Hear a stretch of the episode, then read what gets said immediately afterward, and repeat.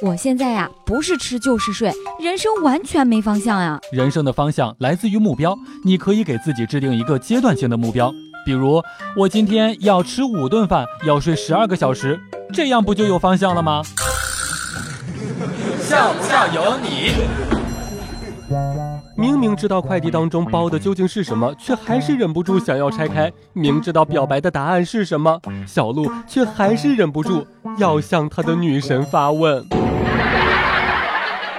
其实呀，等一个不可能的人，就像是在机场等一架飞机，看上去是来对了地方，但是却没钱买票。笑不笑由你。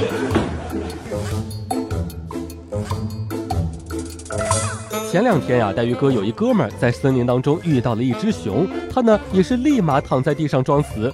熊转了几圈之后，正准备离开，这个时候该死的手机竟然响了。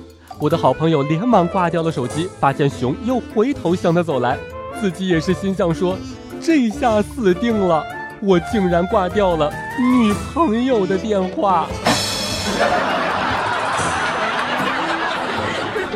上学的时候呀，有一个哥们儿长得特别的壮，性格也比较直。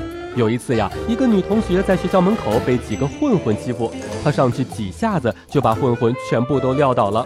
那个女同学一脸崇拜地跟他说：“谢谢你。”结果这个男生呢，悠悠地说道：“没事儿，就是一只狗被欺负，我都会去救的。”然后就没有然后了呀。